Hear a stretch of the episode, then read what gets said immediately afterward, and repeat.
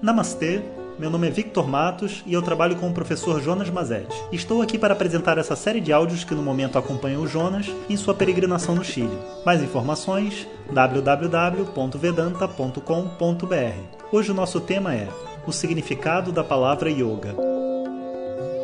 Om Shri Guru Pyo Namaha Harihi Om Bom dia a todos.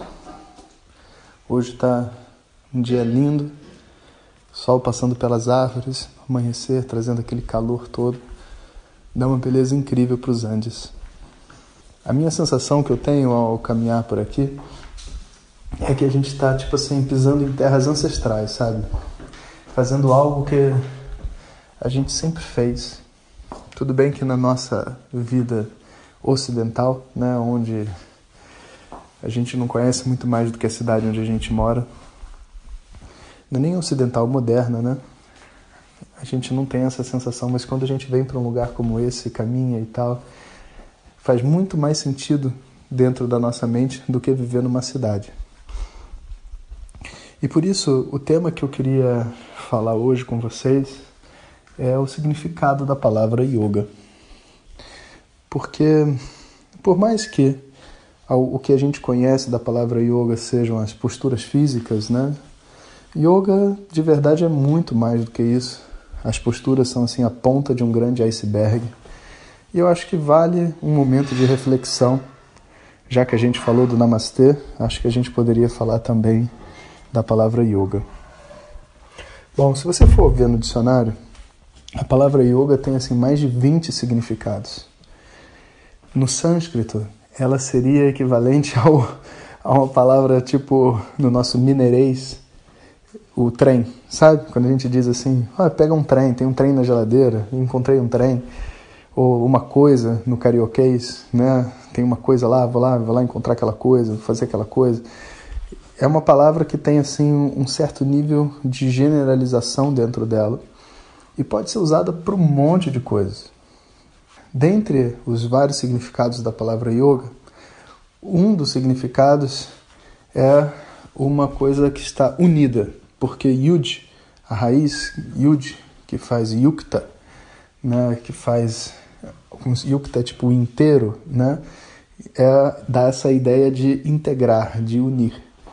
E por isso um dos significados que a gente diz para yoga é união e talvez seja o significado assim literal mais razoável de se falar. Mas a verdade é que o significado utilizado da palavra yoga, não o literal, mas o significado popular dessa palavra, não é esse. Yoga seria o equivalente no nosso linguajar coloquial à palavra espiritual. Porque espiritual, quando a gente usa em português, a gente não diz que é do espírito, né? Poderia até ser, mas pode, pode até vir a ser, mas não necessariamente. Né? Se você diz uma pessoa espiritual, um lugar espiritual, um estudo espiritual, uma atitude espiritual, é uma atitude que está relacionada não ao mundo, né, aos prazeres do mundo, ao, ao que você vê, ao que está tangível, mas é uma atitude voltada para o crescimento, é uma atitude voltada para uma felicidade interior, para um autoconhecimento. Né? Então essa palavra espiritual ela carrega múltiplos significados e eles de uma forma ou de outra se conectam dentro desse propósito do autoconhecimento da espiritualidade. O yoga é a mesma coisa. Então, alguns mestres vão dizer assim: pratique o seu yoga. Só que o meu yoga pode ser cantar, não necessariamente é fazer asana, sabe? O meu yoga pode ser andar de surf até. Não que andar de surf seja yoga, porque não é, mas se qualquer ação que eu faça com uma atitude espiritual, com o objetivo de crescer, pode me conduzir a um crescimento e, portanto, entre aspas, é yoga. Então você vai ver, por exemplo, a Bhagavad Gita, que é um dos textos mais famosos e estabelecidos. A Bhagavad Gita é conhecida por ser Yoga Shastra, um uma escritura, um conjunto de ensinamentos que fala sobre yoga. E não tem nenhuma postura de yoga dentro da Bhagavad Gita. O assunto não é esse. O assunto é como viver uma vida de valores, como é, encontrar essa paz interior e tudo mais. E não tem nada a ver com asana propriamente dita. Né? E também não tem nada a ver com união. Inclusive dentro da própria, da própria Gita tem um verso que diz que, é, que yoga, na verdade, é viyoga do, da sua ignorância. Ou seja, a yoga no sentido de espiritual não tem a ver com um processo de unir e de somar, mas tem a ver com um processo de subtrair. Você subtrai de você mesmo a sua ignorância, o seu apego, suas fantasias, os seus vícios. Né? O, o yoga pode ser visto como um processo de subtração. Isso é só importante a gente ter essa visão para que a gente não fique com uma visão quadrada, sabe, e descritiva, sabe, como se fosse um, um processo industrial sobre yoga, porque yoga não é isso. Yoga é um caminho, um estilo de vida que conduz uma pessoa a uma vida melhor. Yoga não é religião. Yoga não é um conjunto de crenças. Né? Yoga não fala para você acreditar em nada. Yoga não estabelece para você como você deve agir, como você deve ser. Não te dá camiseta para você colocar, porque não é grupista. Muito pelo contrário, é uma questão assim de conscientização e responsa responsabilidade mesmo, de você se responsabilizar pela sua felicidade, pela sua vida. E você não faz isso em grupo, sabe? A gente faz isso quando a gente meio que se declara, se declara inteiro e autossuficiente e responsável por si mesmo. Esse processo é o processo de yoga.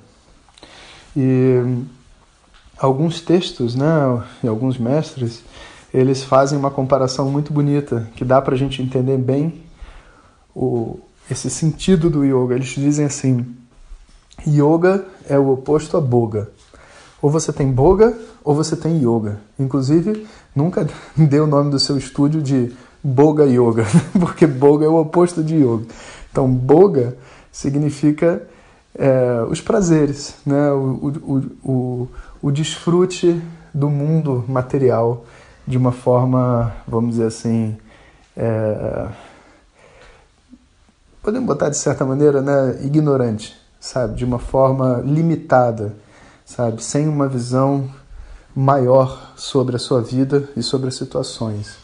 A gente chama isso de boga. Então, uma vida de boga é uma vida onde a pessoa faz tudo que vem na mente dela com o objetivo de se satisfazer o mais rápido possível, né? E toda aquela aquele, aquela voz interna que existe dentro de si, dizendo o que, que olha, como deve ser feito, o que, que é um adequado, o que, que é inadequado. Tudo isso eu esqueço, nada disso é importante para mim. Por quê? Porque a minha vida é uma só e o que eu quero realmente aqui é, é ser feliz a qualquer custo. E é isso que importa. Isso é chamado de uma vida de boga. Já existe uma vida de yoga. A vida de yoga começa com a vida de boga, porque ninguém começa em yoga. E a gente de repente descobre que, olha, o mundo material não é suficiente para me fazer feliz, não tem nenhuma pessoa capaz, não tem nenhum objeto, nenhum lugar, não existe nenhuma quantidade de dinheiro que me compre uma boa noite de sono. Inclusive, geralmente as pessoas que têm dinheiro tomam remédio para dormir e é uma é um motivo na verdade de vergonha, né? Porque se a pessoa é tão inteligente para juntar tanto dinheiro, por que, que ela não consegue dormir em paz? Por que, que ela não usa essa inteligência para ser equilibrada? para viver feliz? Por que, que ela não busca pelas respostas da vida dela e não só do bolso dela? Né? Por quê? Porque a mente não funciona desse jeito. A nossa mente tem uma capa de ignorância. Né? E por mais óbvio que pareça, que o meu conforto, a minha paz seja uma coisa, a coisa mais importante do mundo, eu sou capaz de me sacrificar em nome de Boga, de me sacrificar em nome do, do dinheiro, do status, de conceitos, de fantasias na minha cabeça, de como eu devo ser, de como eu devo agir. E aí, quando eu vejo lá no final das contas, a vida que eu vivi né, não é uma vida de satisfação. Por mais que eu vivi em nome da satisfação, a minha vida não era uma vida de satisfação, era uma vida de, que eles dizem em inglês, de struggling, uma vida de esforço e sacrifício constante em nome de um bem-estar que nunca chegou. Então, em boga, você está vivendo em nome do prazer, mas sem nunca poder desfrutar dele. Em yoga, você não vive em nome do prazer. Você vive em nome de se conhecer, de descobrir mais sobre você mesmo, de entender como que eu faço para estar em paz, porque não me parece que nada além de um prato de comida, uma boa companhia, um bom lugar, seja mais nada mais suficiente.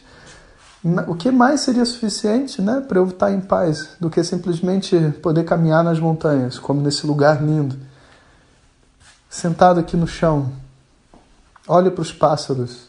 O que mais precisa para se viver em paz? Então, quando a mente ela busca esse encontro com a paz internamente, a gente diz que essa mente está em yoga. E essa pessoa então é um yogi.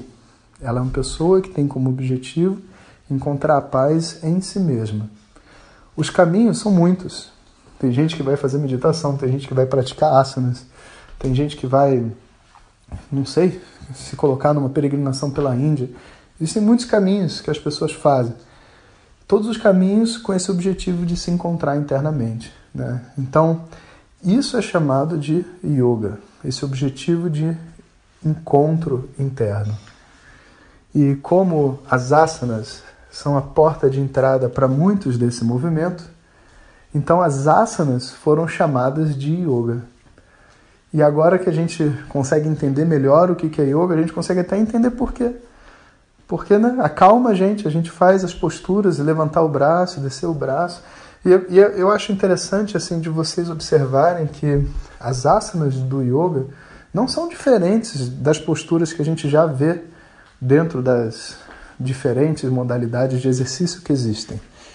Os fisioterapeutas, os educadores físicos, com certeza dominam um monte dessas asanas, mas não necessariamente dominam o que é chamado de yoga, né? porque yoga não é fazer a postura. Yoga é fazer com que uma pessoa desesperada na vida dela, desesperada para ser feliz e viver, tomando remédio para dormir, através das posturas consiga adquirir uma mente calma. E, portanto, eu diria assim que quanto mais lúcido for a prática, mais yoga você vai encontrar. Você pode fazer uma prática muito milaborante, sabe? Tipo, plantar bananeira na prancha de surf, sabe? Com seu cachorro, ainda pegar onda ao mesmo tempo. Você pode fazer, mas eu não acho que essa prática vai ser a prática que vai te dar mais calma, sabe? Em geral, se você te puder simplesmente levantar e abaixar os braços com a sua respiração, fazer alguns exercícios de pranayama, né, de controle de respiração, 40 minutos sem muito exagero, e conseguir ao final da prática deitar por 20 minutos e relaxar completamente, numa prática simples, você encontrou a essência do yoga. Talvez uma prática simples não seja capaz de produzir isso em você no início. Não tem problema, faz uma prática mais elaborada. Mas o seu objetivo é, é caminhar nessa direção, até o ponto onde esse yoga seja incorporado na sua vida. E aí a gente para de chamar asana de yoga. Né? Asana é levantar o braço, baixar o braço, nada mais do que isso. Então, abrindo a nossa mente, fechamos com esse tópico do que é yoga, qual o significado da palavra yoga e continuamos caminhando juntos. Om Sahana Vavatu Sahanau Bhunaktu Sahaviryam Karavavahai Tejasvinavadhitamastu Vidbishavahai Om Shanti Shanti Shanti Obrigado a todos e fiquem ligados. Se você deseja receber diretamente nossas mensagens no seu WhatsApp, clique no link que enviamos junto com o áudio. Se você não recebeu, peça para quem te encaminhou este áudio. Mais informações www.vedanta.com.br. Até o próximo áudio. Om Tat Sat.